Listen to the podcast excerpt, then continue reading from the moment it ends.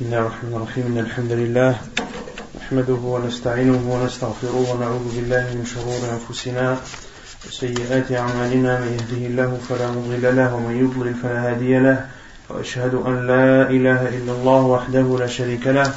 وأشهد أن محمدا عبده ورسوله. يا أيها الذين آمنوا اتقوا الله حق تقاته ولا تموتن إلا وأنتم مسلمون. يا أيها الناس اتقوا ربكم الذي خلقكم من نفس واحدة وخلق منها زوجها وبث منهما رجالا كثيرا ونساء واتقوا الله الذي تساءلون به والأرحام. إن الله كان عليكم رقيبا. يا أيها الذين آمنوا اتقوا الله وقولوا قولا سديدا. يصلح لكم أعمالكم ويغفر لكم ذنوبكم. ومن يطع الله ورسوله فقد فاز فوزا عظيما. أما بعد فإن خير الكلام كلام الله وخير الهدي هدي محمد صلى الله عليه وسلم وشر الأمور محدثاتها وكل محدثة بدعة وكل بدعة ضلالة وكل ضلالة في النار أما بعد Nous continuons l'explication du livre Al-Wajih, c'est Fiqh Sunnati ou Al-Kitab Al-Aziz, essentiel dans la compréhension du Coran et de la Sunna du prophète sallallahu alayhi wa sallam. La semaine dernière, on avait terminé de traiter le point de Ihya ul-Mawad, le fait de faire revivre une terre morte. On avait cité euh, deux hadiths du professeur en plus. On avait cité le hadith où le professeur a dit que celui qui délimite une terre par un mur, que cette terre lui appartiendra. C'est-à-dire une terre, bien sûr, euh, qui était morte, c'est-à-dire qui n'avait pas de vie et que la personne a délimité en construisant un mur à ses frais. Qu'est-ce qu'on avait dit sur ce hadith du prophète On avait dit qu'on en retenait beaucoup de choses. Parmi ces choses, non? Du du que le professeur Hassan n'a pas donné la taille ou la hauteur du mur qui euh, serait considéré comme une délimitation de cette terre euh, morte. Et donc que cela devait retourner à Al-Uf, à ce qui est connu chez les gens, comme étant la hauteur d'un mur qui est connu pour délimiter une terre. Ensuite, qu'est-ce qu'on avait dit aussi? Même s'il n'avait pas touché à la terre, il avait laissé morte, il lui appartenait quand même. Que si, même s'il n'avait pas euh, travaillé cette terre, soit en la labourant, en la cultivant, ou soit en construisant dessus des édifices, même s'il n'avait pas fait cela, et s'est contenté uniquement de délimiter cette terre par un mur, que cela suffisait pour que cette terre lui appartienne ensuite, on a parlé de, du chapitre de l'ijara. Qu'est-ce que l'ijara? La location. Quelle est la définition de la location en arabe? La récompense. La récompense. Quand tu dis ajar tout cas ou bien ajar tout cas, ça veut dire je t'ai récompensé. Je t'ai récompensé. Et qu'est-ce que ça veut dire en islam? Ça veut dire quoi? Ça veut dire euh, avoir sa possession le service d'une chose en contrepartie euh, Avoir la possession d'une chose ou des services d'une chose. Un service. Un service proposé par une chose ou un objet, ou que tu peux euh, retirer ou en tirer d'un objet ou d'une chose, et ceci en contrepartie d'argent. Est-ce que c'est forcément de l'argent ou autre? Ça peut être de l'argent ou autre. Donc, ce que tu as en ta possession, c'est le service qui va te fournir cette chose que tu as louée. D'accord? Et non pas la chose en elle-même. Car lorsque tu as en ta possession la chose en elle-même, on ne parle plus de location, mais de, de vente. On avait dit que dans les jardins, dans la location, il y avait quatre piliers. Quels sont ces quatre piliers là Cinq là. Le, propriétaire. Le propriétaire, c'est-à-dire le propriétaire. Celui qui a le loueur. Le, loueur. le locataire. Le locataire. Le bien loué. Le bien loué. La contrepartie.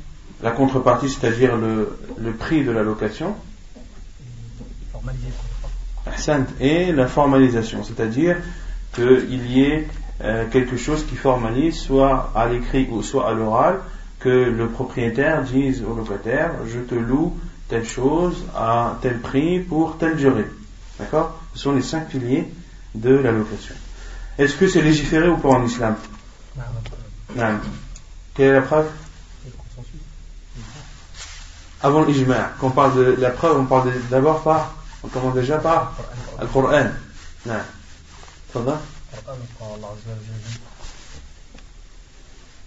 فإن أرضعن لكم فآتوهن أجورهن أحسنت أطعن الله عز وجل فإن أرضعن لكم فآتوهن أجورهن ça veut dire quoi Non Pour la femme qui est une enfant bien divorcée et dont elle a un enfant. La femme qui est divorcée Qui a accouché Et qui a accouché, donc le, le divorce a été est valide à partir du moment où elle a accouché. Hein qu'elle a un enfant.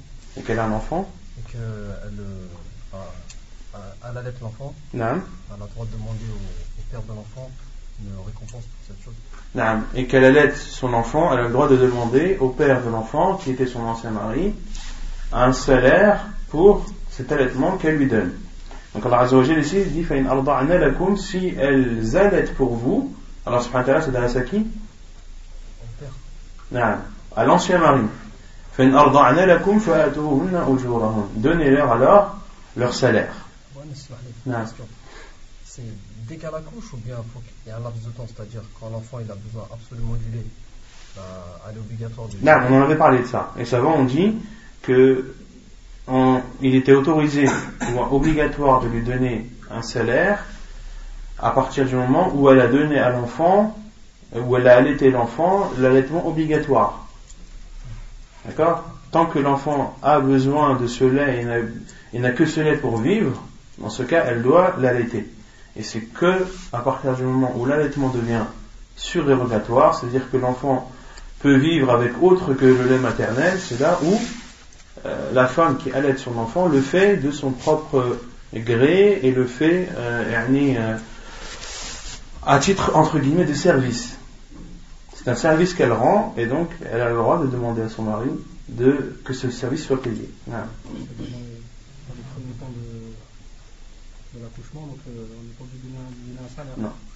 Non. Comme le dit Cheikh Ibn ensuite, on avait aussi cité deux autres versets, l'histoire de Moussa avec les deux, les deux femmes, euh, lorsqu'il leur a, euh, lorsqu'il leur a, lorsqu'il les a aidés à abreuver leurs bêtes, et que leur père par la suite a proposé à Moussa salam de, de marier de, de, le marier à une de ses filles en contrepartie qui devait travailler pour lui 8 ans. Donc ici c'est une forme de location et là on voit bien que la location est valide et que la contrepartie n'est pas n'est pas de l'argent mais c'est un travail. Euh, ou plutôt c'est le mariage euh, avec l'une de ses filles. Et également l'histoire entre avec Moussa et Al-Khadir où Moussa a dit Al-Khadir si tu veux tu peux demander un salaire sur le mur que tu as rétabli. Taïbé dans la sunna du prophète sallallahu alayhi wa sallam quelle est la preuve? نعم. قالت عائشة رضي الله عنها استجر النبي عليه الصلاة والسلام أبو بكر رجلا من من بني الديل. من بني الديل. نعم c'est tribu نعم. Peu des hadiths non il me dit le sens même le sens euh, j'arrivais pas à traduire un mouchrik qui avait gardé les bêtes de, du prophète sallallahu alayhi wa sallam et des chameaux quand ils étaient il a gardé les bêtes non le, le, les chameaux quand ils étaient dans un puits ouais. Oh, ça c'est une autre histoire. C'est une autre histoire. Non, c'est autre chose. Vous étiez la semaine dernière ou pas Subhanallah. C'est Abdullah ibn Raqid. Al-Qid, naam, ibn Al-Qid. طيب, c'est quoi l'histoire, c'est quoi la preuve dans, dans ce hadith Déjà, c'est quoi le hadith C'est quoi le hadith Non? Quand il a comme guide. Le professeur a voulu immigrer, il a engagé Abdullah ibn Al-Qid comme étant un guide, car le professeur a emprunté une route qui n'était pas connu. Elle a emprunté un chemin inconnu pour semer les polythéistes. Et le professeur Hassan a demandé les services de Abdullah ibn Aqid qui était, qui était mécréant à l'époque. Et il connaissait très bien les différentes routes, les, les raccourcis et autres. Et le professeur Hassan a accepté ses services après que, que le professeur Hassan ait été apaisé vis-à-vis de lui. Après qu'il ait eu confiance de lui, comment est-ce qu'il a eu confiance Non, parce qu'il a prêté serment qu'il allait euh, mener à bien sa mission. Et ici, dans la, preuve, c'est que le professeur Hassan a loué les services de Abdullah ibn. Il a loué ses services de, de guide et de connaisseur du terrain. D'accord? Qu'est-ce qu'il est autorisé de louer? Hein? Tout ce qui n'est pas périssable. Tout ce qui n'est pas? Périssable. tout ce qui n'est pas périssable. Tout ce qui n'est pas périssable. C'est comme ça qu'on a dit la semaine dernière. Hmm? Comme la nourriture, on ne peut pas louer de nourriture. Comment on avait, comment on avait défini la chose là On parlait d'une pomme, par exemple. Non, c'est un exemple qu'on avait donné. Non. On avait dit euh, tout ce qui peut profiter tant que cette chose reste alors la location il va dire tant qu'il n'y a, rien dans la charia qui Non, donc la condition c'est que il faut que cette chose reste. C'est quelque chose qui perdure. Ça, le mot périssable, c'est pas forcément le bon terme. Il faut que la chose que tu loues reste existante et reste utilisable. D'accord? Et ce, que, ce qui disparaît ou ce qui est utilisé qu'une fois et disparaît, là on ne parle plus de location, on va parler de de vente. On va parler de vente. Et il faut bien sûr qu'il n'y ait pas d'obstacle euh, juridique à, à cette location. C'est-à-dire qu'il ne faut pas louer quelque chose d'interdit. Qu'il ne faut pas louer quelque chose qui comporte des interdictions. Non. La location des voitures, quand il y a des voitures qui sont louées, après, euh, et ça se vend, après c'est comme une location-vente, ça c'est interdit ça. On avait parlé de ça, la location-vente. On avait déjà parlé dans, dans, dans justement dans le chapitre de l'Bay'a. Qu'est-ce qu'on avait dit sur ça Non Non, que c'est deux contrats en un. Que c'est des locations de vente, on avait dit qu'en islam, une location c'est une location. Et une location, c'est la propriété, c'est de la responsabilité du propriétaire. Or là, ceux qui font les locations-vente, est-ce que la voiture que tu loues en faisant la location-vente, est-ce qu'elle est de la responsabilité du loueur ou de celui qui loue Ou de celui qui a loué Ou du locataire? La responsabilité, elle est de celui qui loue, celui qui, va prendre le bien et qui va s'en utiliser. Quoi. Non mais là, la responsabilité, elle est de qui? Là, dans, dans les contrats de location-vente qui sont faits. Bah, c'est le loueur. C'est qui le loueur? Celui qui va prendre par exemple la voiture et qui va payer euh, la location. Non, c'est le locataire, c'est lui qui est responsable de sa voiture. Alors en islam, non. En islam, quand tu loues quelque chose, quand tu loues quelque chose, tu n'es pas responsable de cette chose. Sauf si tu as, sauf si il y a une erreur qui t'est euh, comment dire sauf si il y a une erreur de ta part d'accord? Si par exemple tu roules et le moteur lâche Là, en islam, c'est celui qui t'a loué la voiture qui en paie les frais. C'est pas à toi de réparer le moteur. Parce que toi, tu as roulé normalement, tu as fait tes, tes, contrôles de visite, etc. Il y avait de l'huile, etc. Et le moteur, il a cassé. Là, c'est pas à toi qui a loué de, de, comment dire, de, réparer les frais, mais c'est au loueur. Et c'est pas le cas. Dans les contrats de location-vente, c'est pas le cas. Ah et dans ce cas-là, c'est interdit. Car en islam, une location, ce n'est pas de la responsabilité de celui qui a loué, mais c'est la responsabilité du loueur. Ensuite, qu'est-ce qu'on avait dit également parmi les conditions de la location? Quelles sont les conditions? La chose doit être connue. La durée, doit être connue. Et le prix doit être non le prix doit être connu avant la location. Donc ça c'est quand on loue une chose et quand on demande les services de quelqu'un, il faut définir la nature du travail. Il faut définir la nature du travail. Ensuite, on avait parlé du salaire de ceux dont on a sollicité des services. Qu'est-ce que, qu'est-ce que l'islam nous demande de faire? De, payer la personne quand elle a fait son travail. de payer la personne euh, lorsqu'elle a fait son travail, comme l'a dit le professeur avant que sa sueur ne, ne sèche. Donc ça c'est ce qui est préférable et ce qui est recommandé. Mais il est autorisé de d'avoir un accord entre, entre toi et celui à qui tu as sollicité un service pour que le paiement se fasse à, à tel jour après la fin des travaux ou etc. Et après c'est l'accord entre, entre toi et celui à qui tu as demandé les services. Ensuite, quel est le châtiment de celui qui ne paie pas un travailleur qu'il a demandé? Non Allah, il aura affaire à Allah, subhanahu wa ta'ala, parce que Allah il a dit il y a trois types de, de personnes qui auront affaire à moi Non La première personne, c'est celle qui s'est engagée auprès de lui et qui a, qui a abandonné son engagement. Non et il aura affaire à Allah subhanahu wa ta'ala, c'est-à-dire qu'il aura des comptes à rendre devant Allah subhanahu wa ta'ala et il aura euh, il sera considéré comme son ennemi. Il sera considéré comme son ennemi et on avait dit que celui qui est considéré comme l'ennemi d'Allah subhanahu wa ta'ala, il a perdu il a perdu d'avance. Et parmi ces personnes, il y a une personne qui a demandé les services de quelqu'un, qui lui a rendu et qui ne lui a pas donné son salaire et qui ne lui a pas donné son salaire. c'était là où on s'est arrêté.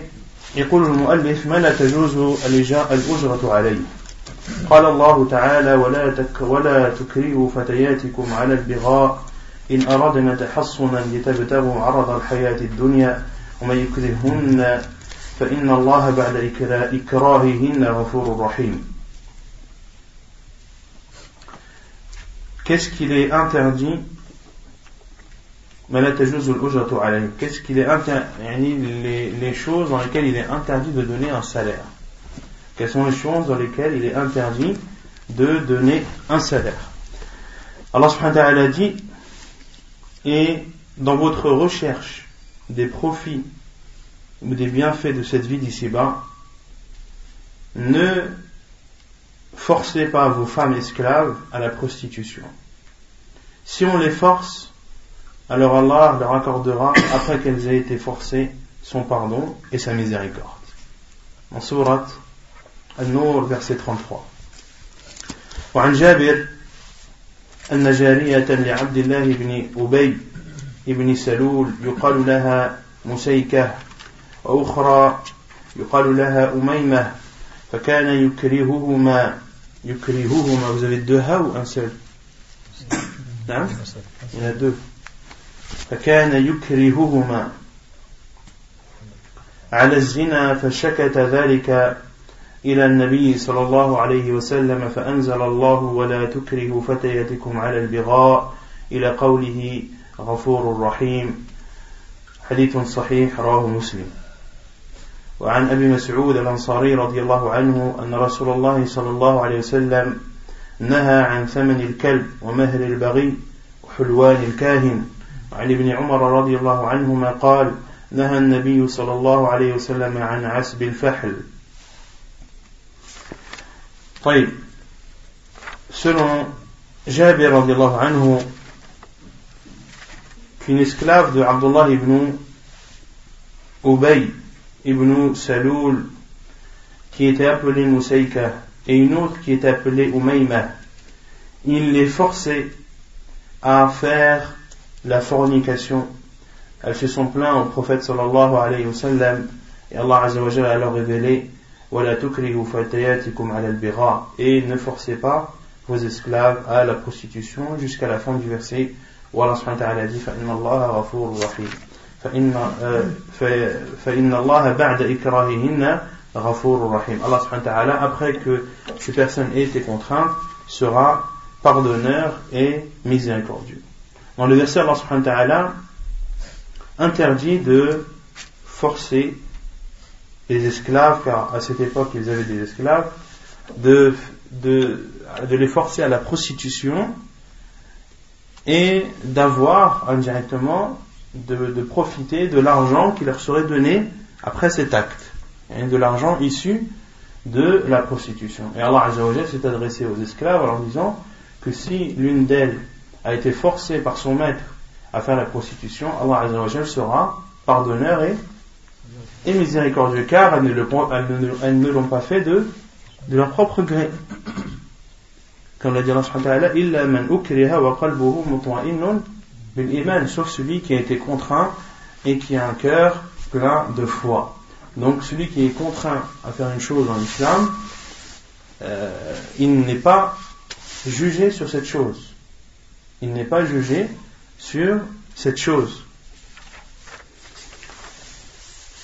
Et selon Jabir, anhu, il dit, donc ensuite on a cité le hadith de Jabir anhu, et Ubay ibn Saloul qui était un des chefs de Quraysh, des polythéistes, et euh, il a été tué dans la bataille de Badr, si mes souvenirs sont bons.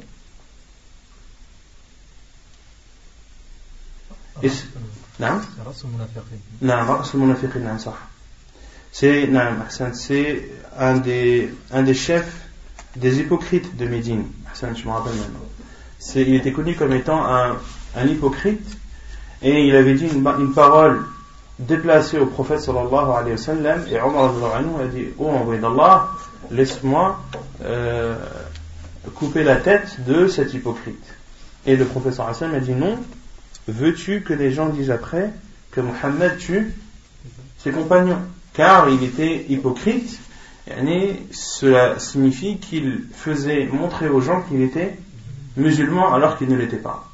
Il faisait montrer aux gens qu'il était musulman alors qu'il ne l'était pas. Et même son fils, qui s'est converti à l'islam, euh, avait demandé au prophète sallallahu alayhi wa sallam de qu'il ne patienterait pas ou qu'il ne supporterait pas de voir l'assassin de son père. Et que si quelqu'un devait tuer son père, c'était, c'était lui. Et selon Abu Mas'ud il rapporte que le prophète a interdit de consommer ou d'utiliser l'argent suite à la vente d'un chien. Et également l'interdiction de la dot de la prostituée, on avait expliqué déjà ce hadith, de la dot de la prostituée, autrement dit de, du salaire de la prostituée et également de ce qui est donné aux, aux voyants et astrologues. Aux voyants et astrologues. Il est interdit de donner l'argent et il est interdit de le consommer également. Et selon Abdullah ibn Omar, le professeur a interdit naha an a interdit la semence de du mâle reproducteur. La semence du mâle reproducteur. On avait vu qu'il était interdit de louer ni de vendre la semence d'un mâle reproducteur, que ce soit un bouc ou, ou un taureau ou autre, il est interdit de vendre sa semence, car il y a dans cela il y a du rare, il y a de, de l'aléatoire. Et, et il faut faire une analogie sur tout ce qui est interdit. Tu n'as pas le droit de louer ou de payer des services qu'on te rend des services qui sont interdits. Que ce soit la prostitution, que ce soit la vente de chiens, que ce soit euh, payer un astrologue que tu vas voir ou un voyant, euh, ou de payer un agriculteur qui te vend ou qui te loue les services de son mâle reproducteur. Mais toute autre chose, tu n'as pas le droit de d'engager un comment ils appellent ça? Euh, ceux qui tuent là, ceux qu'on engage pour tuer. un tueur à gage. Un tueur à gage. Tu n'as pas le droit de, demander les services d'un tueur à gage. Tu n'as pas le droit de demander les services d'un voleur. Et dire voilà, va cambrioler cette voiture, ou va taper un tel parce qu'il me fait la misère, tiens l'argent, fais-lui la misère toi aussi. Non. Ce sont des choses qui sont interdites et euh, tu n'as pas le droit de donner euh, un salaire à ce genre de personnes. Non. Il y avait une divergence de savants, on avait parlé de ça, des savants qui disent que tous les chiens sont interdits, c'est-à-dire que ce soit des chiens de garde ou des chiens de, chasse ou autres, Et on avait cité qu'il y avait un hadith du professeur sallam où le professeur sallam, c'est un hadith que Cheikh Labani a authentifié, illa kalba al-hirasa, sauf le chien de, de garde. Et, et, les savants ont dit de ce hadith qu'il est interdit de vendre euh, les chiens qui ne nous est pas autorisé d'avoir en, en, notre possession. Mais les chiens que tu as le droit d'avoir en ta possession, tu as le droit de les vendre et de les acheter. Et les autres savants disent non, ce sont tous les chiens, que ce soit les chiens de garde et autres, et ils répondent à la question mais comment on fait alors pour s'approprier un chien de garde ou de gamin Ils disent que ce sont des, animaux qui se donnent et qui ne se louent pas et ne se donnent pas, et ne, ne se vendent pas.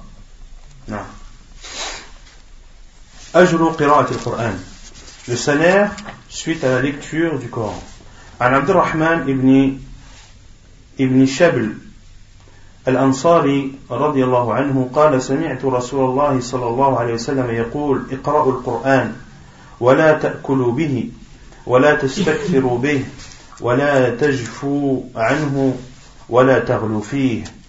وعن جابر بن عبد الله قال خرج علينا رسول الله صلى الله عليه وسلم ونحن نقرأ القرآن وفينا الأعرابي والعجمي. فقال اقرأوا فكل فكل حسن وسيجيء أقوام يقيمونه كما يقام القدح يتعجلونه ولا يتأجلونه حديث صحيح. وعن أبي سعيد الخدري رضي الله عنه أنه سمع النبي صلى الله عليه وسلم يقول تعلموا القرآن وسلوا الله به الجنة قبل أن يتعلمه قوم يسألونه يسألون به الدنيا فإن القرآن يتعلمه ثلاثة رجل يباهي به ورجل يستأكل, يستأكل به ورجل يقرأه لله. حديث صحيح رواه ابن النصر المروزي في قيام الليل.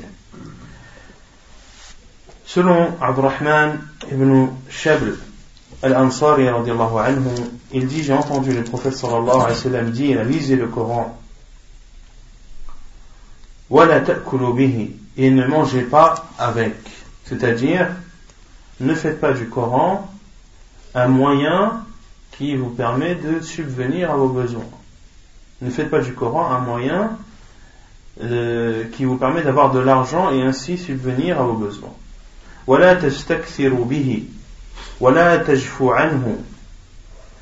Et ne le délaissez pas. La ne le délaissez pas ne vous éloignez pas de lui.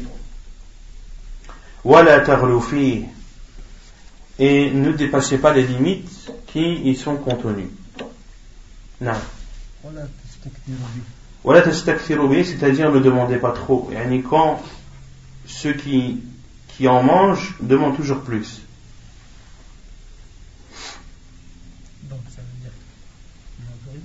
Non.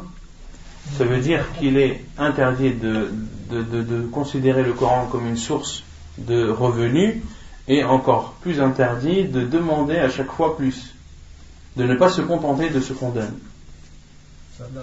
Cette phrase-là. Non, elle vient, elle vient appuyer celle qui est juste avant. C'est non seulement le contenu, mais aussi le livre en lui-même, la vente du livre. On va expliquer, Inch'Allah, après. On va expliquer, Inch'Allah. Hadith authentique rapporté par euh, Ahmed dans Al-Musnad. Donc ici, le professeur sallam nous interdit de faire du Coran une source de revenus. Et les savants ont divergé sur est-ce qu'il est autorisé d'avoir un salaire euh, suite à la lecture du Coran ou suite à l'apprentissage du Coran il y a deux avis des savants. Le premier qui est que cela est interdit. Il est interdit de percevoir un salaire suite à la lecture du Coran ou suite à son enseignement. Comme cela, Et ils utilisent pour cela un hadith de Abdullah de Ubad ibn Samit que l'auteur n'a pas cité où Abdullah ibn Samit, Ubad ibn Samit enseignait le Coran et, et l'écriture à Ahl Suffa. Qui sont Ahl Suffa Les soufis? Non Ce sont des pauvres de Médine. Fuqara ou Medina qui n'avaient qui n'avaient ni argent ni ni habitation. Non, ils vivaient dans la mosquée du prophète sallallahu alayhi wa alayhi sallam, le prophète sallallahu euh, s'occupait d'eux et leur donnait selon euh, ses moyens sallallahu alayhi wa alayhi sallam. Et Awad al-Musamit euh, enseignait à certains parmi al-Sufa le Coran et, euh, et, et l'écriture. Et un parmi eux, parmi le Sufa, a donné en récompense à Awad al-Musamit un arc. Un arc. Et il est parti voir le professeur sallam pour savoir s'il avait un doute sur, euh, sur, le, sur, la, sur le, le fait qu'il a accepté cet arc, est-ce que cela est autorisé ou non. Et le professeur sallam lui a dit si tu veux que ce soit un arc de feu, alors prends-le. Si tu veux que ce soit un arc de feu, alors prends-le. Autrement dit, ne le prends pas ne prend pas cet arc. Donc ça c'est la preuve des savants qui disent que il est interdit de, prendre euh, une récompense suite à la lecture ou à l'enseignement du Coran. Et d'autres savants ont dit qu'il est autorisé, qu'il est interdit de percevoir une récompense à la lecture du Coran. Et il différencie entre la lecture et, et l'apprentissage, et l'enseignement. Plutôt l'enseignement, plutôt que, on veut dire l'enseignement que l'apprentissage. Ils autorisent, ils interdisent la, la, récompense suite à la lecture, mais l'autorisent suite à, à l'enseignement. Et ils utilisent comme preuve le hadith du professeur sallam Inna ahaqqa ma akhadtum bihi ajran kitabullah la chose dont vous avez le plus le droit de prendre une récompense, c'est le livre d'Allah. C'est le livre d'Allah et ils, en ont donc déduit qu'il était autorisé de, prendre ou de percevoir une récompense pour celui qui enseigne le Coran. Ils ont aussi utilisé comme preuve l'histoire de Al-Ruqya. Qui connaît l'histoire de Ruqya Non L'histoire de Ruqya avec Abu Sa'id al-Khudri radiallahu anhu. Non Quand Saïd al-Khum s'est fait...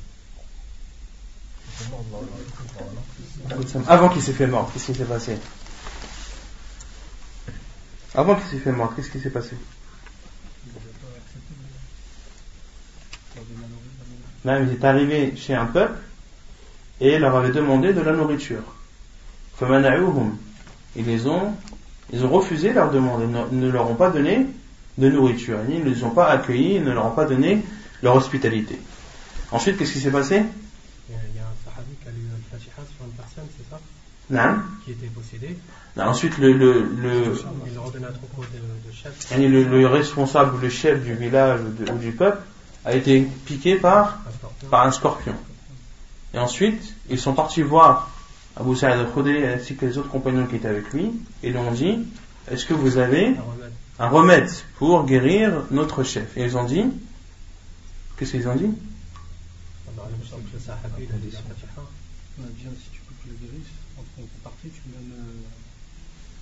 Tu me donnes?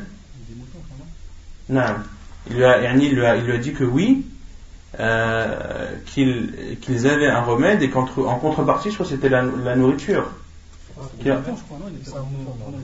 Non, non, non, de leur donner une bête, une brebis. Et il a accepté. Ensuite, Abu Sa'id al-Khudri a lu Al-Fatiha sur l'endroit où a été piqué ce, ce, ce chef de, de, de, tribu et il a été, il a été guéri. Il a été guéri et ils ont pris cette récompense. Et le professeur Hassan lui a dit comment est-ce qu'il a su que c'était que la Fatiha c'était une ruqya et il a dit qu'il avait lu comme ça, il a dit qu'il avait lu la Fatiha de façon spontanée. D'accord Allah, je ne rappelle plus ensuite de, de la suite du hadith. Avec les dans ce hadith, ils ont pris une récompense suite à suite à ruqya. D'accord Et savants ont déduit qu'il est autorisé de prendre une récompense suite à une ruqya. Et également, il y a une autre preuve. Euh, non. Par rapport à ruqya, c'est-à-dire prendre une récompense, tu, peux aussi demander, c'est-à-dire euh, un muslim, voilà, tu dis moi je te dis, tu as un mais tu me donnes pas. Non. Je te guéris après veux. Cela, c'est pas des musulmans, c'est des koufars. Peu importe, que ce soit des musulmans ou des koufars, c'est le fait de lire et de, de, de faire une ruqya et d'avoir une récompense sur cette ruqya, d'avoir un salaire. Peu importe sur qui tu lis. Parce qu'à la base, est-ce que tu as le droit de faire une ruqya à un kafir Non. Oui ou non? Oui, tu as le droit de faire ruqya un kafir.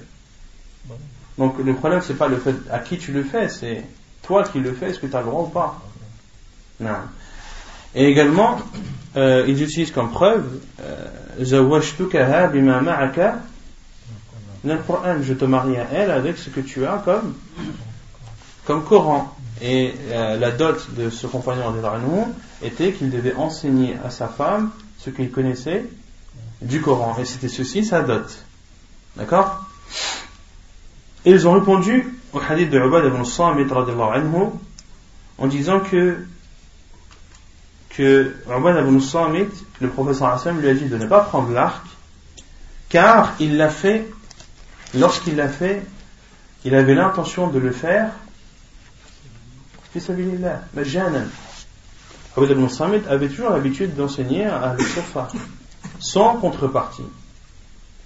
Et il a commencé, il a enseigné dans cette intention qui était de, ne pas avoir de récompense.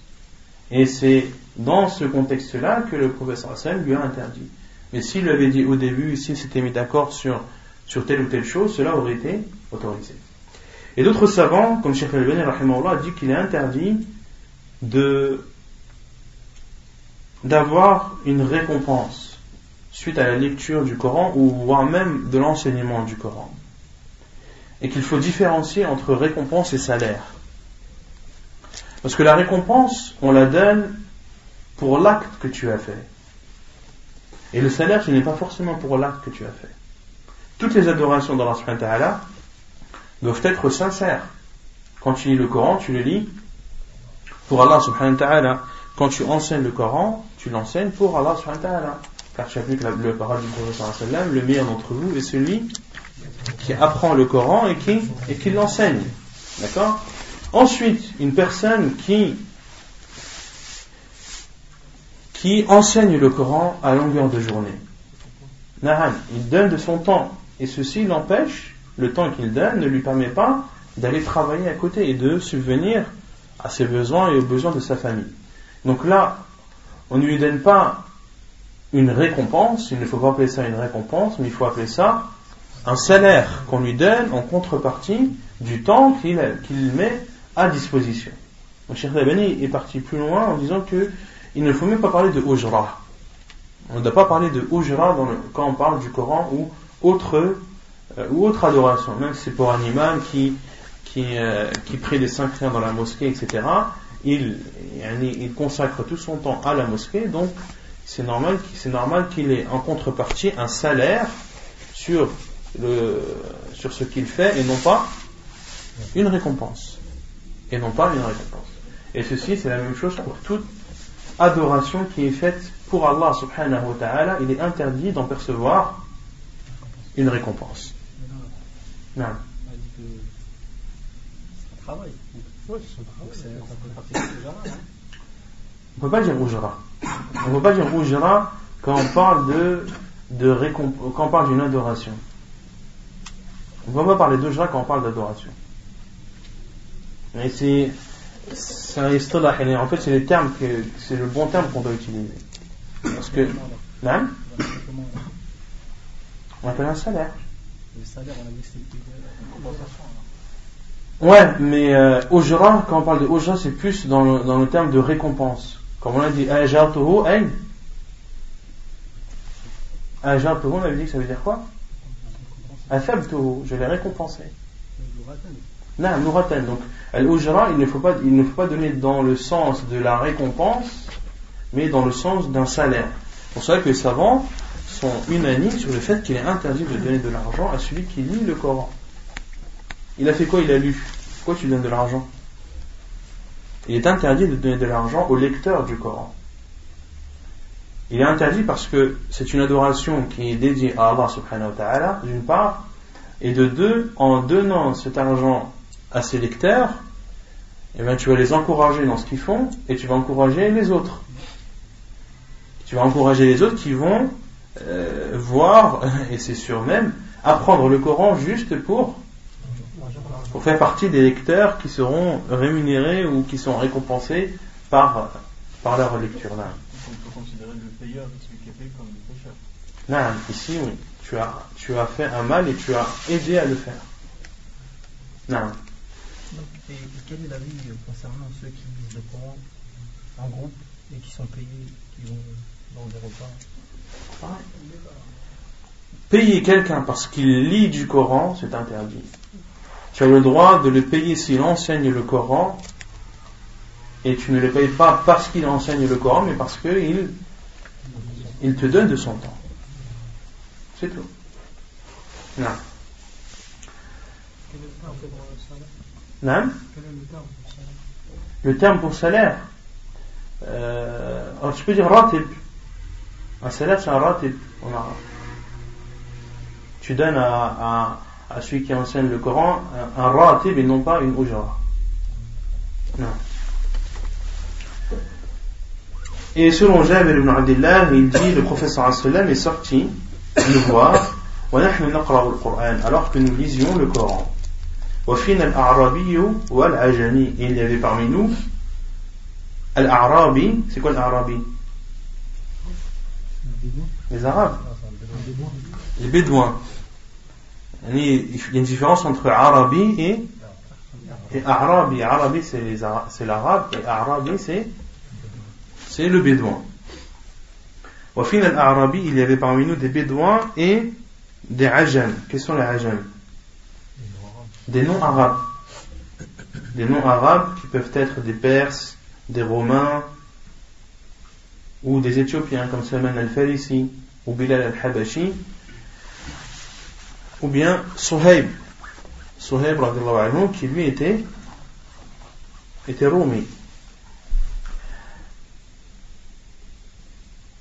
Et le professeur Hassan a dit lisez Fakullun Hassan, tout est bien. Toutes les lectures sont bien.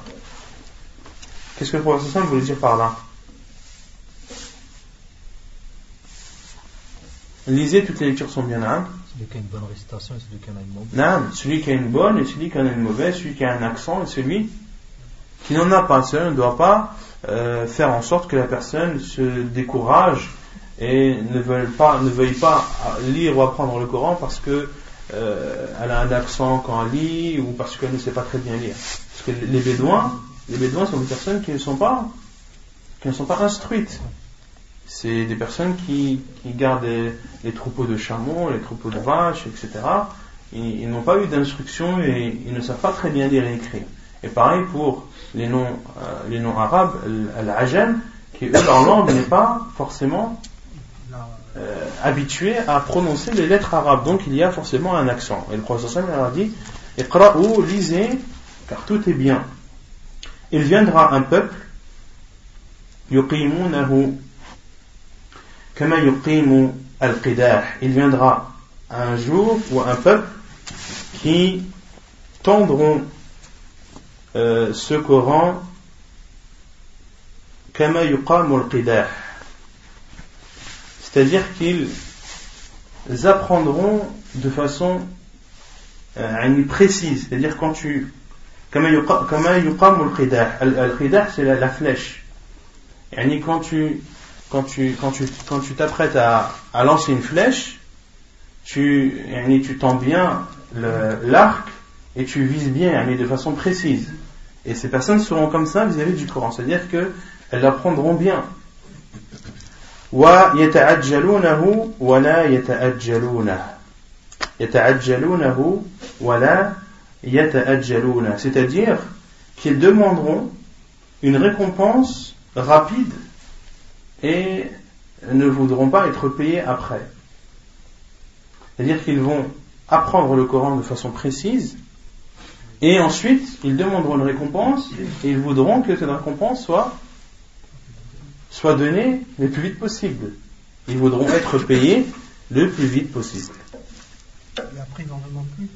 Voilà, c'est-à-dire qu'ils ne voudront pas être payés en retard ou plus tard. At-ta'jil, c'est le fait de presser, et at-ta'jil, c'est le fait de retarder.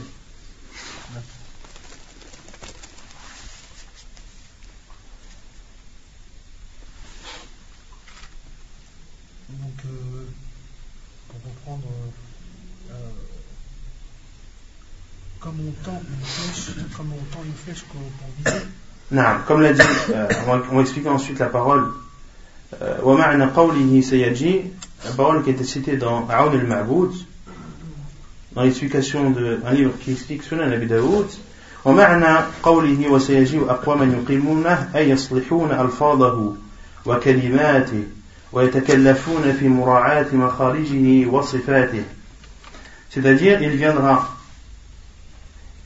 un peuple ou des peuples qui donneront de l'importance c'est-à-dire qui feront attention aux termes et aux, aux phrases qu'ils vont dire, c'est-à-dire du Coran, et ils se donneront beaucoup de peine pour bien prononcer les lettres de ce Coran.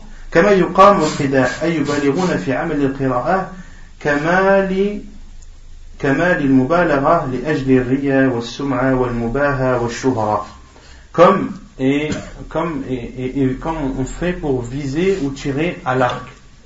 C'est-à-dire que lorsqu'ils vont lire, ils vont lire de façon parfaite, ils vont lire en soignant leur lecture, et ceci par ostentation et pour se vanter et pour avoir une réputation, c'est-à-dire de lecteur.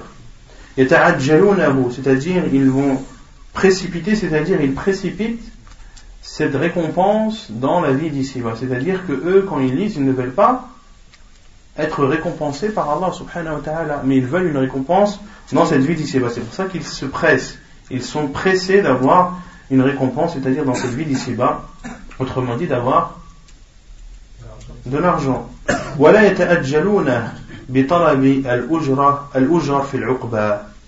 Et ils ne veulent pas retarder. Ils ne veulent pas retarder c'est-à-dire la récompense, et ici c'est laquelle récompense qu'ils ne veulent pas retarder Celle-ci, il y a deux sens, on peut comprendre la, récompense d'ici-bas, mais aussi, surtout, la récompense de l'au-delà.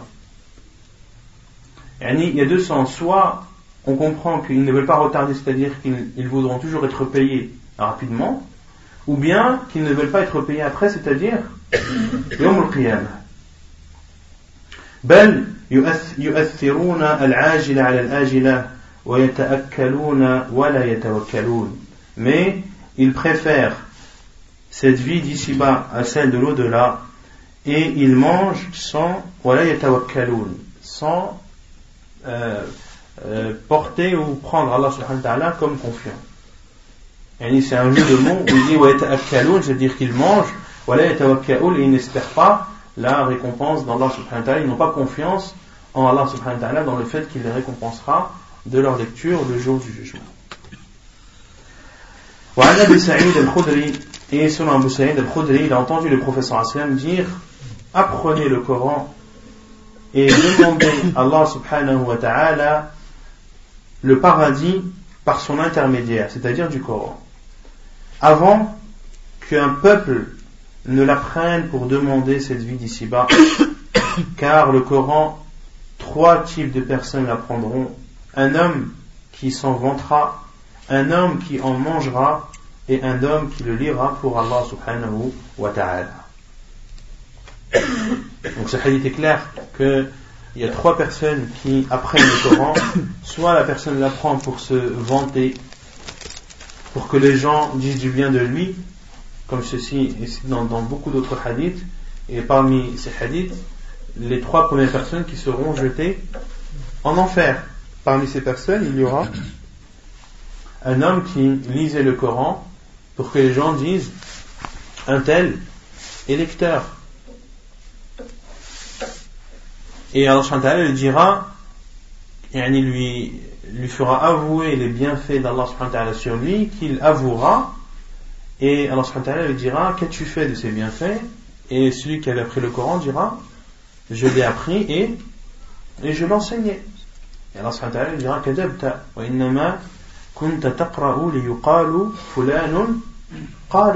tu mens, mais tu, car tu lisais pour que les gens disent un tel est, est un lecteur. Et Allah ordonnera aux anges de jeter cet homme en enfer. Et un homme qui en mangera, c'est-à-dire qu'il l'apprend uniquement pour que cela soit une source de revenus pour lui. Et un homme qui le lit pour Allah subhanahu wa ta'ala. Le troisième type de personne, c'est Ah, bien sûr, la troisième, c'est la, c'est la, la seule qu'il faut être. c'est celle qu'il faut, qu'il faut imiter. Non.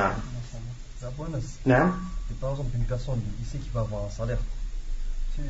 C'est quoi sa nia Comment? Moi, moi j'enseigne le Coran maintenant. Mais je sais qu'à la fin du mois, je vais avoir un salaire. Non. Mon avant tout, c'est pour Allah. Ta nia, c'est pour Allah. Ensuite, le salaire que tu as, c'est pour le temps que tu as donné. C'est pour le fait que tu t'es consacré à l'enseignement du Coran qui t'empêche de, de pouvoir travailler ailleurs. Que ce soit ça ma quand je. Non, faut que ce soit ça la nia. Il ne faut pas mélanger. C'est pour ça qu'on parle de, de salaire et non pas de récompense. D'accord? Parce que celui qui veut la récompense de cette vie d'ici-bas, même quel les qu'est-ce qu'Allah a dit?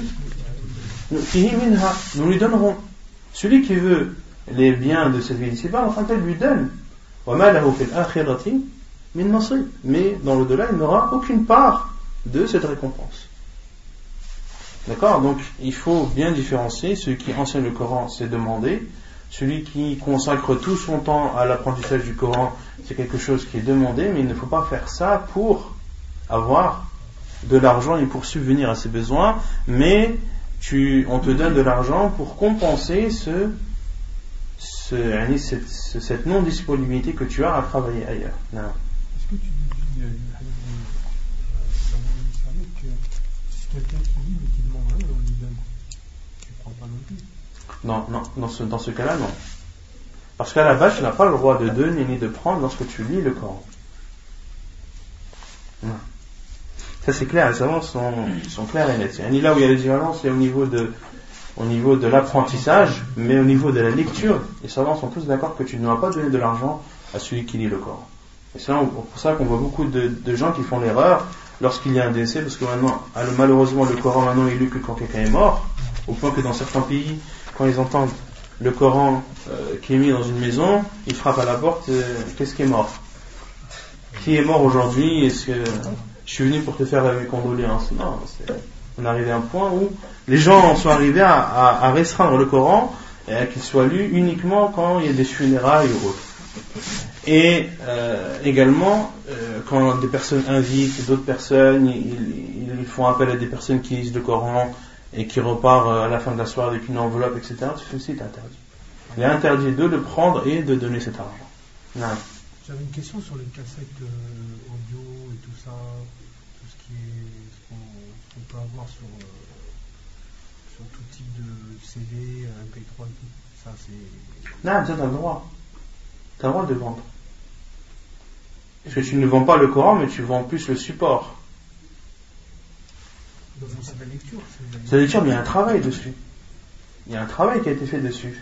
Si tu vends un CD qui a été coloré avec la boîte et tout, il y a un travail qui a été fait d'enregistrement, même le temps d'enregistrement, etc. Donc toi, tu ne vends pas le Coran en lui-même, mais tu vends le, le CD et aller la, la matière première.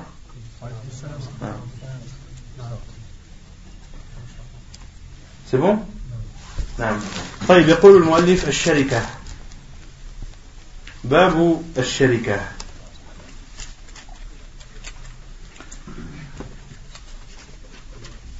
Qu'est-ce que sharika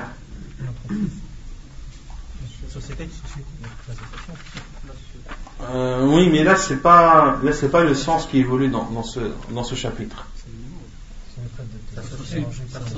Non, c'est le fait d'être associé. Je sais pas comment on dit ça, hein, le mot qui. Non, S'associer, c'est ça. On peut dire le partenariat, la collaboration, le fait que deux personnes s'associent sur une affaire. Non Mais là, c'est dans le but de vendre, de, de vendre et d'acheter. Donc là, c'est le fait d'être associé avec quelqu'un.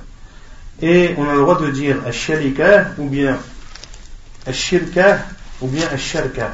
Les trois sont, les trois sont valides en langue arabe. C'est le droit de dire Asharika ou bien Ashirka ou bien Asharka. تعرفها الشركة هي الاختلاط وشرعا هي ما يحدث باختيار بالاختيار بين اثنين فصاعدا من الاختلاط لتحصيل الربح وقد تحصل بغير قصد كإرث كالإرث كما في فتح الباري Donc الشركة en langue arabe signifie al-ikhtilat, c'est-à-dire le mélange. C'est-à-dire le mélange. Et en islam, en shar'an, هي ما يحدث باختيار بالاختيار بين اثنين فصاعدا من الاختلاط لتحصيل الربح. Et en islam, c'est un mélange qui est voulu entre deux personnes ou plus afin d'avoir des profits, dans le but d'avoir des profits.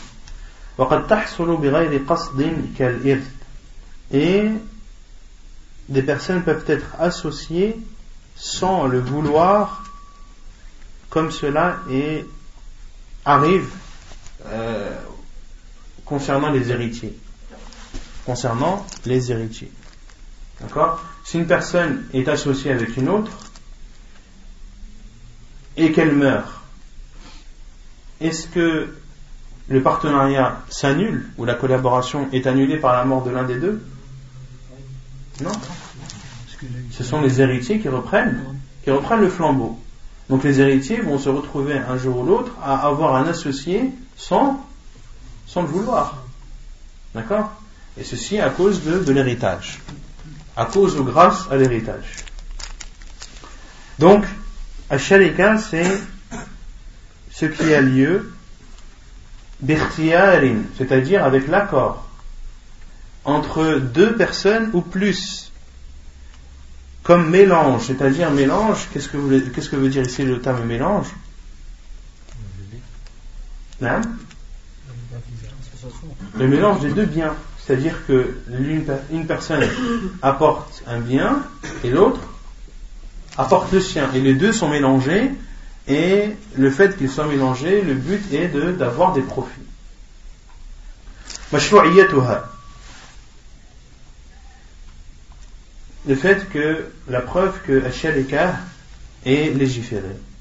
قال الله تعالى وإن كثيرا من الخلطاء ليبغي بعضهم على بعض إلا الذين آمنوا وعملوا الصالحات وقليل ما هم Allah subhanahu a dit et beaucoup parmi les associés font du tort, se font du tort les uns les autres, sauf ceux qui ont cru, accomplissent et accomplissent de bonnes œuvres, et ils sont très peu nombreux.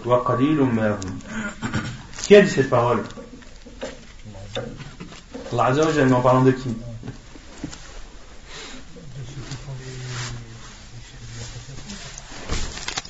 Non, mais c'est l'histoire avec Daoud alayhi salam. C'est quoi l'histoire avec Daoud alayhi salam? Il a envoyé deux, deux anges en forme d'homme. Mm -hmm. Il a dit voilà, j'ai 99 brebis. Deux anges en forme d'homme C'est sûr que c'est deux anges Non. Euh, il y avait 99 brebis, son frère en avait qu'un. Et celui qui avait 89, il donne le cœur. Non. Après, ils sont partis voir Daoud pour qu'il y ait entre eux, quoi. Donc en fait, c'est l'histoire de deux hommes. L'un avait 99 brebis et l'autre en avait une.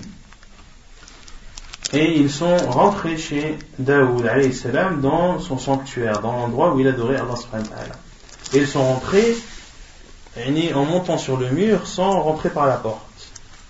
Et Daoud salam, quand il les a vus, il a eu peur. Car il ne s'attendait pas à, l'arrivée de, ces deux hommes.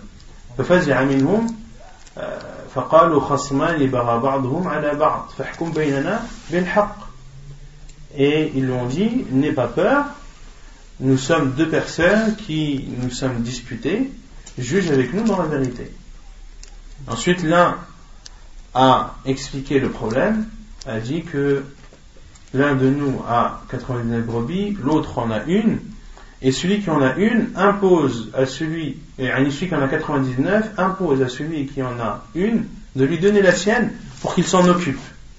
Et, il fait cela de façon abusive. il harcèle presque pour qu'il lui donne sa brebis, afin de s'en occuper. Et Daoud salam leur a dit que celui qui impose, celui qui impose, celui qui a les 99 brebis qui impose que celui qui en a une seule lui donne, a fait une erreur a fait une erreur et ensuite il a dit euh, salam comme, euh, comme l'on a informé Allah et beaucoup ou la, beaucoup d'associés euh, font du tort se font du tort entre eux sauf ceux qui ont cru ont fait et ont fait des actes pieux et ils sont très peu. Et ils sont très peu. Al-khulata dans ce verset al-khulata signifie al-shuraka وقال تعالى وإن كان رجل يورث كلالة أو امرأة وله أخ أو أخت فلكل واحد منهما السدس وإن كانوا أكثر من ذلك فهم شركاء في الثلث J'ai dit quoi وإن كان رجل يورث كلالة أو امرأة وله أخ أو أخت فلكل واحد منهما السدس فإن كانوا أكثر من ذلك فهم شركاء في الثلث. Dans Surat Al-Nisa, le verset 12, Allah Azzawajal dit Et si un homme ou une femme meurt sans héritier direct et qu'il laisse un frère ou une sœur, à chacun d'eux le sixième. S'ils sont plus de deux, alors alors ils sont associés et participent dans le tiers. Al-Kalala, qu'est-ce que le Kalala Non, non c'est dans l'héritage. Al-Kalala, c'est ceux qui sont héritiers indirects, qui ne font partie ni, euh, ni des, héritiers descendants, ni des héritiers montants. Les héritiers descendants, ce sont al ce sont les, euh, les enfants, les petits-enfants, etc. Et les autres, qui sont les héritiers montants, sont le père, le grand-père, etc.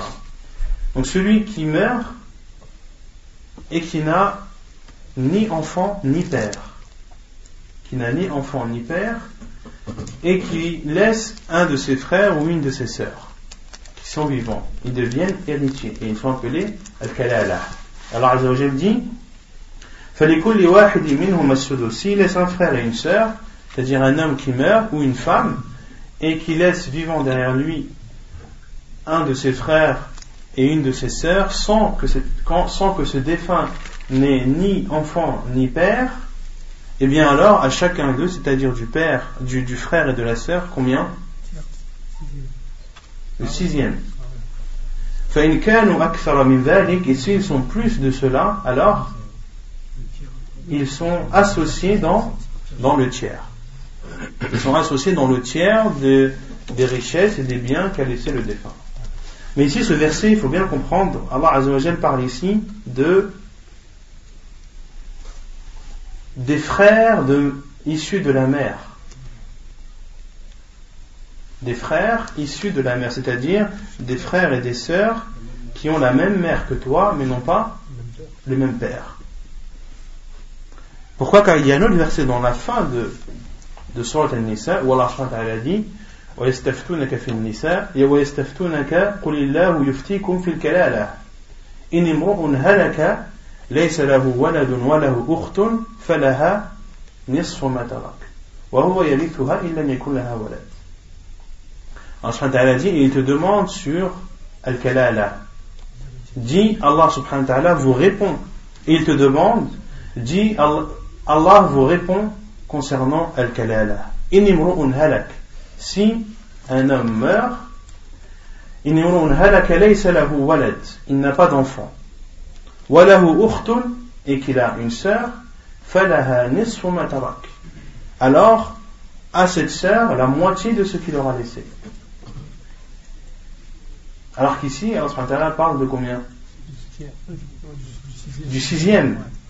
Et dans l'autre verset, il parle de, de la moitié. Dans ce premier verset, Allah parle de la sœur qui a la même mère, et l'autre verset, où cette sœur qui n'a plus un sixième, mais la moitié de ce qu'aura laissé son frère, qui n'a ni père, ni, qui n'aura laissé ni père, ni enfant, que ce soit un, homme, un garçon ou une fille, alors cette femme aura la moitié de ce qu'aura laissé son frère. Et si c'est la femme qui meurt et qui n'a laissé ni père ni enfant, c'est-à-dire qu'il a tout le bien que lui aura laissé sa sœur.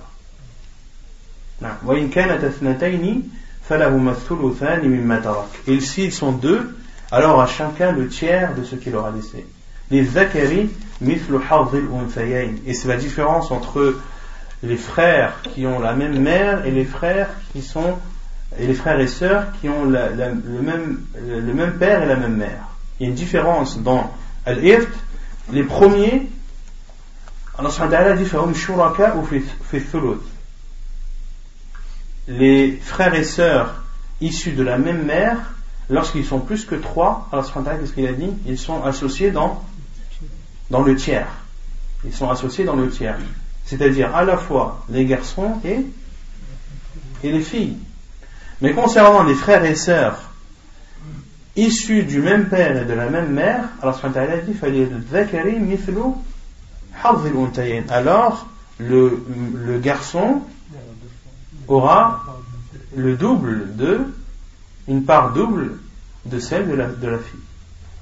Et la différence entre les frères et sœurs issus de la même mère et ceux issus du même père et de la même mère, c'est que les uns, ils ont, lorsqu'ils sont associés, tous la même part, qui est divisée entre eux, c'est-à-dire que le tiers, ils le divisent, s'ils sont dix, ils divisent le tiers en, en dix, mais si ce sont des frères et sœurs issus du même père et de la même mère, alors le garçon a le double de, de la fille. C'est clair ou pas? Comment on déduit ça? Comment on déduit quoi? Comment ils ont déduit que c'était pas le, c'était le, le, même père et la même mère. Comment ils ont déduit? Ils ont déduit que que c'est ah là, il y avait une hikmah dans, dans le verset. Elle m'a échappé là. Il y a une hikmah dans le verset, alors avait dit le fait que, que ce soit les enfants issus de la mère se, se comprend dans le verset. Cependant, je vais.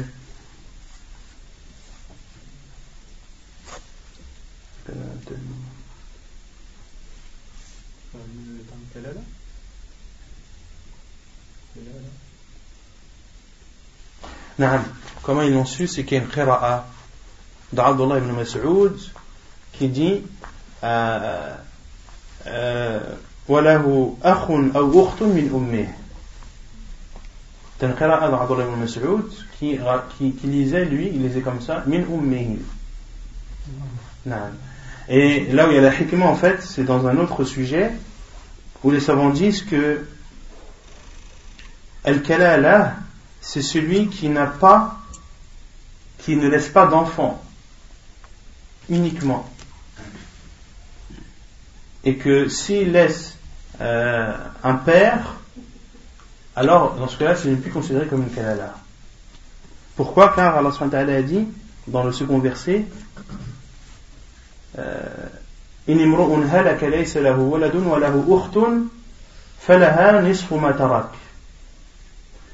La plupart des savants considèrent que Al-Kalala c'est celui qui ne laisse ni père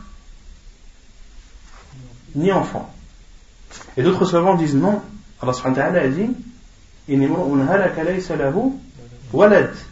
Si un homme meurt qui n'a pas, et qui ne laisse pas d'enfant, Allah n'a pas dit de père. Les autres savants ont dit non. Allah ne l'a pas dit, mais on le comprend. Pourquoi? Parce que si cet homme avait laissé un père, est-ce que la fille, est-ce que sa sœur aurait une part d'héritage? Non. Si son père était vivant, la sœur n'aurait pas eu de part d'héritage D'accord? On verra, Inch'Allah, il y a le chapitre de. La question juste, euh, ça vaut aussi bien pour une association, après euh, les héritages ils sont divisés pareil, que si c'était pas une association, l'argent il sera divisé pareil Cela, ça prouve que le fait de s'associer a une base dans la religion, a une origine dans la religion. D'accord Que c'est quelque chose qui est connu. وعن وعن السائب أنه قال للنبي صلى الله عليه وسلم كنت كنت شريكي في الجاهلية فكنت خير شريك كنت لا تداريني ولا تماريني كما في سنن ابن ماجه وهو حديث صحيح Et selon il dit qu'il a dit au prophète Tu étais mon associé avant l'arrivée de l'islam et tu étais un très bon associé. Tu ne me contredisais pas et tu ne te disputais pas avec moi. Tudarini, c'est-à-dire tu ne me contredisais pas dans les choix que je faisais. Wala tujadiluni, wala tumarini, c'est-à-dire tu ne me disputais pas, tu ne te, euh, tu ne te disputais pas euh, suite à un choix que j'aurais fait. Et ce hadith, c'est la version de Majah. Dans la version d'Abu Daoud, qui est authentique également, il y a plus de, de détails. Et euh, ce hadith, ou cette parole de Sa'ib anhu, euh, a eu lieu lorsque le professeur Hassan est rentré victorieux à, à, la Mecque. Lorsque le professeur Hassan est rentré victorieux à la Mecque et que les gens venaient et se succédaient pour euh, prêter allégeance au prophète sallallahu alayhi wa sallam et d'autres pour se convertir à l'islam et proclamer, et leur islam, lorsque Sa'ib est venu, et les gens disaient du bien de lui. C'est Sa'ib, fils d'un tel, mashallah, etc. Et le prophète sallam a dit Ana a'lamukum bih. Je suis parmi vous celui qui le connaît le mieux. Et ensuite, Sa'ib a dit euh, en parlant au professeur sallam pour, pour approuver cette parole du professeur sallam, il a dit Tu étais mon associé avant l'arrivée de l'islam et tu étais un très bon associé, tu ne me disputais pas et tu ne euh, me contredisais pas.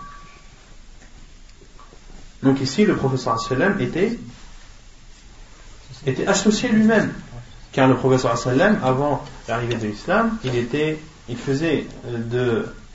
Euh, il était berger, bien sûr, et il faisait aussi du commerce, entre autres avec sa femme, euh, Khadija, radiallahu ta'ala anha.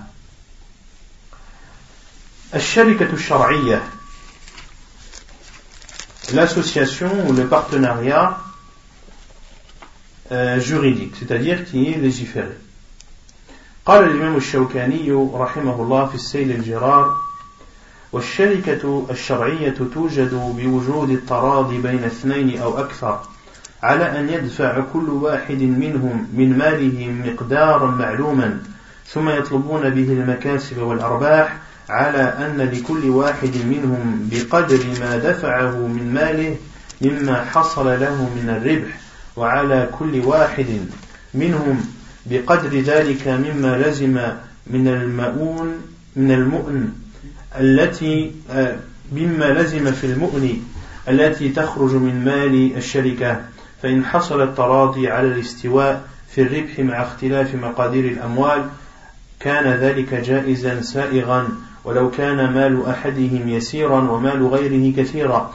وليس في مثل هذا بأس في الشريعة. فإنه تجارة عن تراض ومسامحة بطيب النفس بطيب نفس Al-Imam Shawkani a dit le partenariat ou euh, l'association, le fait d'être associé de façon légiférée, tout jadou a lieu lorsque le consentement entre deux ou plus, entre deux personnes ou plus, sur le fait que chacun d'entre eux donne une part bien déterminée de son argent. Et ensuite, de l'ensemble de cet argent, ils vont faire de, ils vont c'est-à-dire qu'ils vont travailler cet argent afin d'avoir des profits. Et ceci, et ceci pour que chacun des deux associés ait une part du bénéfice qui est proportionnelle à l'argent qu'il a, qu'il a versé. وعلى كل واحد منهم بقدر ذلك مما لزم في المؤن التي تخرج من مال الشركة وعلى كل واحد بقدر مما بقدر ذلك مما لزم في المؤن التي تخرج من مال الشركة et aussi d'avoir une récompense en fonction du travail que l'un a fourni dans l'entreprise ou la société. فإن حصل التراضي على الاستواء في الربح si ils se sont mis d'accord sur le fait d'avoir la même part de récompense, le même pourcentage de profit, même si la part versée de part et d'autre n'est pas la même. Même si une personne a donné plus que l'autre, ils ont le droit d'avoir le même pourcentage de profit s'ils se sont mis d'accord pour cela et il n'y a aucun mal en islam à faire un tel acte car c'est considéré comme étant un commerce avec consentement et euh, avec euh, une acceptance euh, d'un côté plus que de l'autre. Autrement dit, sharika c'est le fait que entre deux ou trois ou plus ou, ou un nombre supérieur de personnes, c'est que chacun apporte un, apport d'argent pour que l'ensemble permette de faire un commerce qui sera profitable dans le but de gagner de l'argent. Et ceci, euh, sharika, elle est aussi autorisée et considérée comme étant une miséricorde pour l'être humain, car une personne a souvent, ou les personnes ont souvent des idées, mais n'ont pas les moyens pour les concrétiser. Et le fait de s'associer avec quelqu'un permet à la personne d'avoir un, un, capital et d'avoir des moyens financiers qui lui permettent de, de, de concrétiser son projet et d'avoir des profits. Non. On ne peut pas s'associer avec n'importe qui. On ne peut pas s'associer avec n'importe qui, c'est-à-dire C'est-à-dire, euh, prendre un, mouchlik ou quoi, euh, on ne peut pas s'associer avec lui. Tu as le droit, il n'y a rien qui est interdit. Il ne faut pas que ce soit quelqu'un qui est connu pour être pour voler et pour être malhonnête, c'est tout. Non, qui apporte un, un apport d'argent. Euh. Non. Tu as le droit, il n'y a rien qui l'interdit. Il peut y avoir un partenariat entre deux personnes. Il y en a un qui apporte l'apport financier, le capital, et l'autre qui apporte sa force de travail. On va raconter, c'est le Moudarabat, ça. Ça, c'est un chapitre qui vient après. Là, là c'est l'auteur ici parle de, du, du fait d'être associé de façon générale.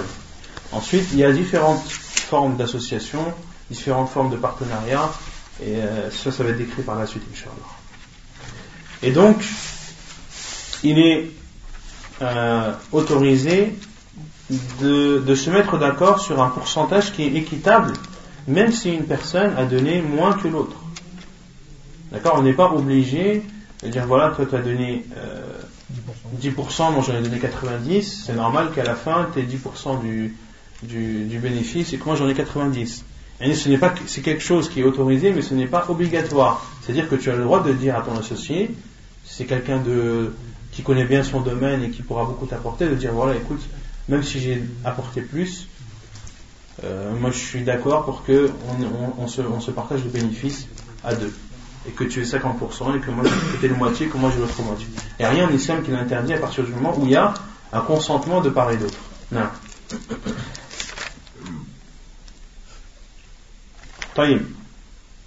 Et ici, c'est comme le muzara'a et le musaqat, comment définir le bénéfice?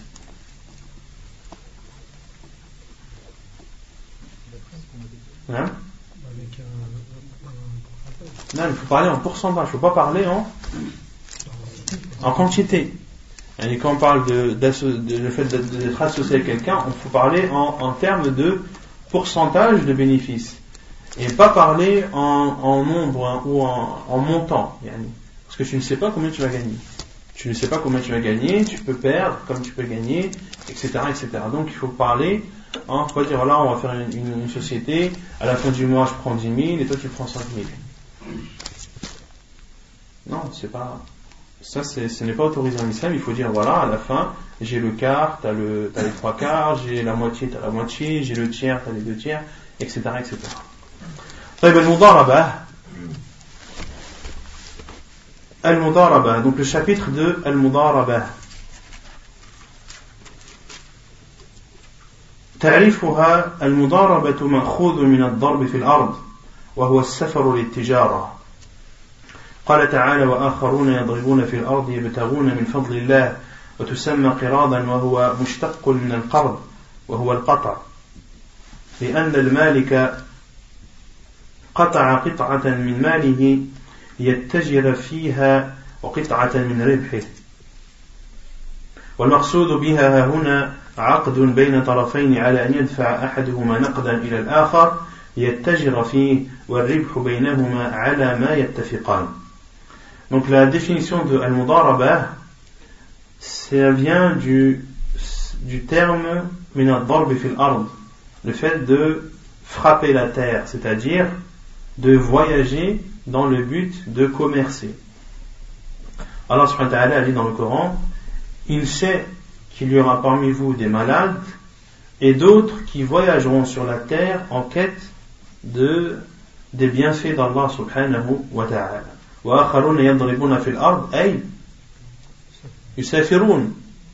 Ils frappent la, la terre, c'est-à-dire qu'ils, c'est une expression, une image qui veut dire voyager.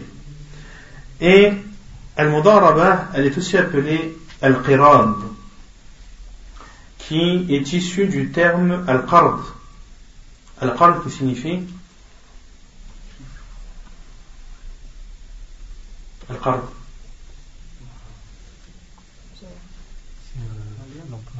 L'emprunt, c'est le fait d'emprunter ou de prêter. C'est le fait de, de prêter. Et ça a aussi le sens de al-qata. C'est aussi le sens de, de couper ou de, ou de prendre. لأن الملك قطع قطعة من ماله ليتجر فيها وقطعة من ربحه. Pourquoi est-ce qu'on parle de, de couper Parce que celui qui a en sa possession de l'argent coupe de son argent, c'est-à-dire il prend de son argent pour que l'on l'utilise euh, à des fins commerciales. Et également, il coupe, si on traduit comme ça, il coupe aussi son bénéfice. Et pour comprendre ça, il faut, déjà avoir la, définition de Al-Mudaraba. le sens qui évolue par Al-Mudaraba, c'est le fait deux entités ou deux personnes font un contrat qui stipule que l'un donne l'argent et que l'autre fait le commerce et que les bénéfices sont euh, partagés entre eux selon leur accord. Donc, dans le mudarabah, il y a l'investisseur, celui qui donne l'argent, et il y a le travailleur. Et ils se mettent d'accord sur un, euh, la part de bénéfices qu'aura chacun. Donc d'un côté quelqu'un qui donne l'argent et de l'autre quelqu'un qui travaille. Et celui qui donne l'argent, il travaille pas. Celui qui donne l'argent, il travaille pas. Celui qui donne l'argent, il donne l'argent. il donne l'argent, il donne les fonds et c'est l'autre personne qui travaille. Et ils se mettent d'accord sur une part de bénéfice qu'aura chacun. C'est pas des actionnaires, c'est des... Non, c'est pas des actionnaires, non. C'est quelqu'un qui a un métier, par exemple, que toi tu ne connais pas et tu n'as pas envie d'entrer dedans, tu dis voilà, écoute, je vais bien t'aider, on, est associés, moi et toi. Je te donne l'argent et toi tu travailles et à la fin, j'étends et t'attends. C'est ça le monde là-bas.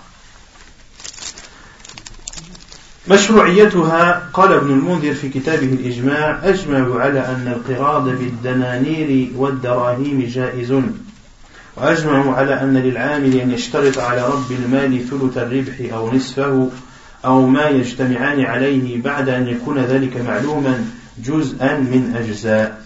وقد عمل به أصحاب رسول الله صلى الله عليه وعلى آله وسلم. Est-ce que cela est légiféré? Ibn al-Mundir a dit dans son livre Al-Ijma' Ajma'u, c'est-à-dire qu'ils se sont, ils sont unanimes, c'est-à-dire les savants de l'islam, sur le fait An al-Qirada, al-Qirad c'est al-Mudaraba, An al-Qirada bid-dananir wa darahim jaizun, c'est-à-dire que le fait de faire al-Mudaraba par des dinars, avec des dinars ou des dirhams est autorisé. Et ils sont unanimes et ils sont unanimes également que le travailleur doit poser ses conditions vis-à-vis de l'investisseur, à savoir d'avoir le tiers des bénéfices, ou bien la moitié, ou bien une autre part dont ils se sont remis d'accord. afin que après que cela soit connu, c'est-à-dire que l'argent qui sera donné soit connu, mais aussi le travail qui soit fait, le travail qui sera fait. Quand la quantité ou le nombre, le montant de l'argent est connu et que tu sais ce que tu vas faire, le travailleur a le droit de demander à l'investisseur, maintenant il faut qu'on parle de, de, des bénéfices et de la part de chacun. Juz'an min ajza.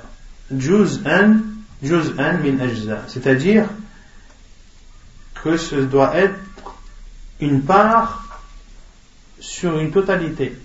Et ça ne doit pas être un montant. L'investisseur n'a pas le droit de dire à la fin du mois tu me donnes 5000 euros. Et le reste c'est à toi. Non, ça c'est interdit. C'est j'ai le tiers, j'ai le quart, j'ai la moitié, j'ai les trois quarts. Il faut parler en, en pourcentage.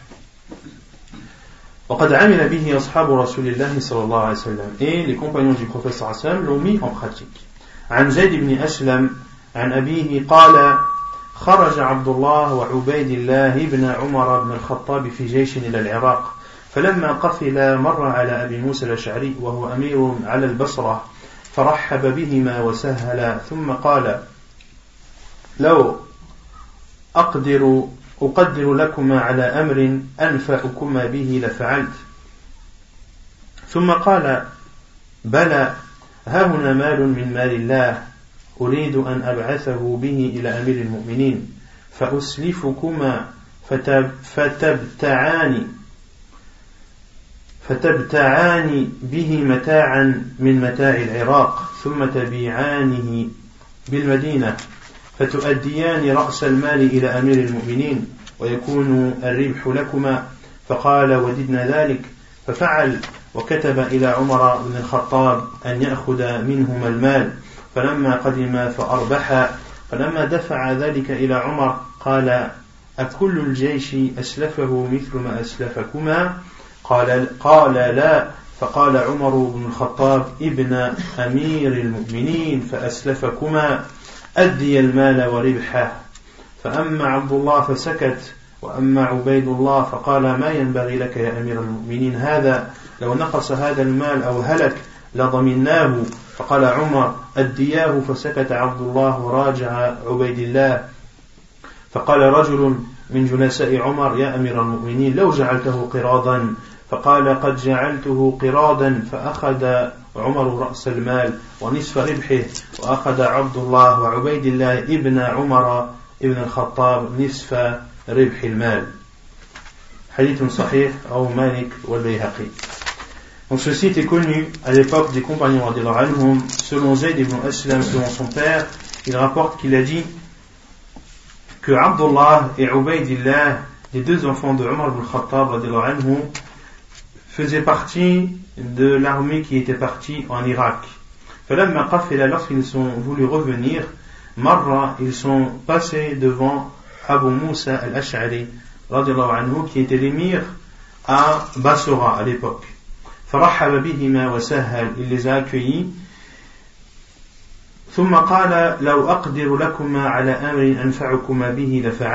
C'est-à-dire que si je pouvais vous donner une chose qui était plus profitable pour vous, je l'aurais fait. Ou il a dit, je, je suis en, en possibilité de vous proposer quelque chose qui est dans votre intérêt. Ils ont dit oui. Il a dit qu'il avait la possibilité, ils ont dit oui, qu'ils étaient d'accord. Puis Abu Musa al-Ash'ari leur a dit il y a ici de l'argent qui appartient à Allah, c'est-à-dire de l'argent de de Bayt Mal al-Muslimin, euh, dont la plupart est issu de la zakat. Uridu, je veux l'envoyer à, au, au, guide des croyants, qui est Omar al-Khattab radiallahu anhu. فأسلفكما, je vous le prête.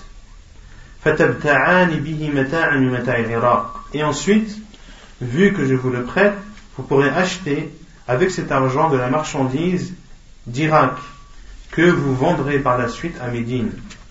Ensuite, vous rendrez le capital de l'argent au guide des croyants qui est Amar al-Khattab qui n'est autre que, que leur père. Et les bénéfices seront à vous. Faqala, ils ont dit, nous sommes d'accord pour faire cela. Il a donc fait, c'est-à-dire que euh, Abu Musa al-Ash'ari leur a prêté l'argent et il a écrit à Omar al-Khattab de prendre de l'argent. Lorsqu'ils sont arrivés, c'est-à-dire à Médine, et qu'ils ont vendu leurs marchandises et qu'ils ont eu des bénéfices, ils sont partis rendre l'argent à Omar radiallahu ta'ala anhu. Et Omar radiallahu anhu leur a dit C'est-à-dire, est-ce que Abu Musa al-Ash'ari vous a prêté l'argent Est-ce qu'il a prêté l'argent à toute l'armée, à tous les soldats, ou est-ce qu'il a prêté à vous uniquement Ils ont dit là, c'est-à-dire non, il ne l'a pas prêté à toute l'armée, mais il, a, nous a, il a accordé cette faveur qu'à nous. فقال عمر الخطاب عمر الخطاب a dit ابن أمير المؤمنين فأسلفكما يعني vous êtes les enfants du guide des croyants c'est pour cela qu'il vous a prêté Donnez-moi l'argent et les bénéfices. Donnez-moi l'argent et les bénéfices. Fama Abdullah fasakat. Abdullah ibn Khattab, qu'est-ce qu'il a fait? Il s'est tué, Wa amma Ubaidillah, et quant à Ubaidillah, qui lui aussi était euh, un des fils de Omar al-Khattab, a dit amir. Tu ne dois pas faire ça au guide des croyants. Là, on a hada Mal, si il manquait de cet argent ou si cet argent avait péri, c'est-à-dire si on l'avait perdu ou autre, nous serions garants de cet argent. فقال عمر عمر رضي الله عنه a dit أدياه donnez-moi cet argent, c'est-à-dire l'argent plus le bénéfice. فسكت عبد الله وراجع عبيد الله et euh, Abdullah s'est tué et Ubaidillah est revenu. فقال رجل et un homme qui est assisté à, cette scène et qui côtoyait Omar al-Khattab a dit oh guide des croyants pourquoi n'en fais-tu pas un qirad? C'est-à-dire pourquoi ne fais-tu pas, ne, ne fais-tu pas de cet argent ou ne le rentres-tu pas dans le contexte de Al-Mudarabah Faqala, c'était Jérôme al-Khattab a dit Je considère cet argent comme une mudarabah, c'est-à-dire فأخذ عمر رأس المال عمر الخطاب a pris le capital d'argent et la moitié de, des bénéfices وأخذ عبد الله وعبيد الله ابن عمر بن الخطاب نصف ربح المال et Abdullah et Ubaidillah les deux enfants d'Omar al-Khattab eux ont pris l'autre moitié des, des bénéfices voilà. autrement dit Omar al-Khattab a considéré cet argent comme étant une mudaraba comme étant un c'est-à-dire c'est comme si il était l'investisseur et que eux ont travaillé sur l'argent que leur avait confié cet investisseur D'accord? Et, euh, et donc, ils sont. Et, et a, a, a dit qu'ils prenaient la moitié et que eux prendraient l'autre moitié des bénéfices. Donc ici, c'est de façon claire, al-muqarraba, que mettaient en pratique les compagnons du prophète sallam, parmi eux Omar al-Khattab radiallahu ta'ala anhu. Et Abu Moussa al-Ash'ari avait-il le droit de faire ce qu'il a fait? C'était l'argent de, la zakat quand même. Non, c'était l'immalillah. Ça fait que si elle, était perdue, si elle avait été perdue, ou bien si la marchandise avait été euh, volée. Non, ça après on va en parler, c'est un autre sujet. Ça c'est un autre sujet. Au niveau de la responsabilité, c'est un autre sujet. Non. Mais est-ce que Abu Moussa al-Ash'ari avait le droit de leur prêter l'argent Il est responsable. Non, il est responsable. Et moi, quel celui que tu lègues sur ton argent, il a des pouvoirs. Il a des, choses qu'il a le droit de faire. Inch'Allah, on verra ça dans le, chapitre de, du fait de léguer. Quand tu, quand tu lègues à quelqu'un quelque chose, il a le droit, entre autres, de, de prêter cet argent. Il a le droit de prêter cet argent en tant que responsable qui a été désigné. ونكتفي بهذا القدر سبحانك اللهم وبحمدك أشهد أن لا إله إلا أنت أستغفرك وأتوب إليك.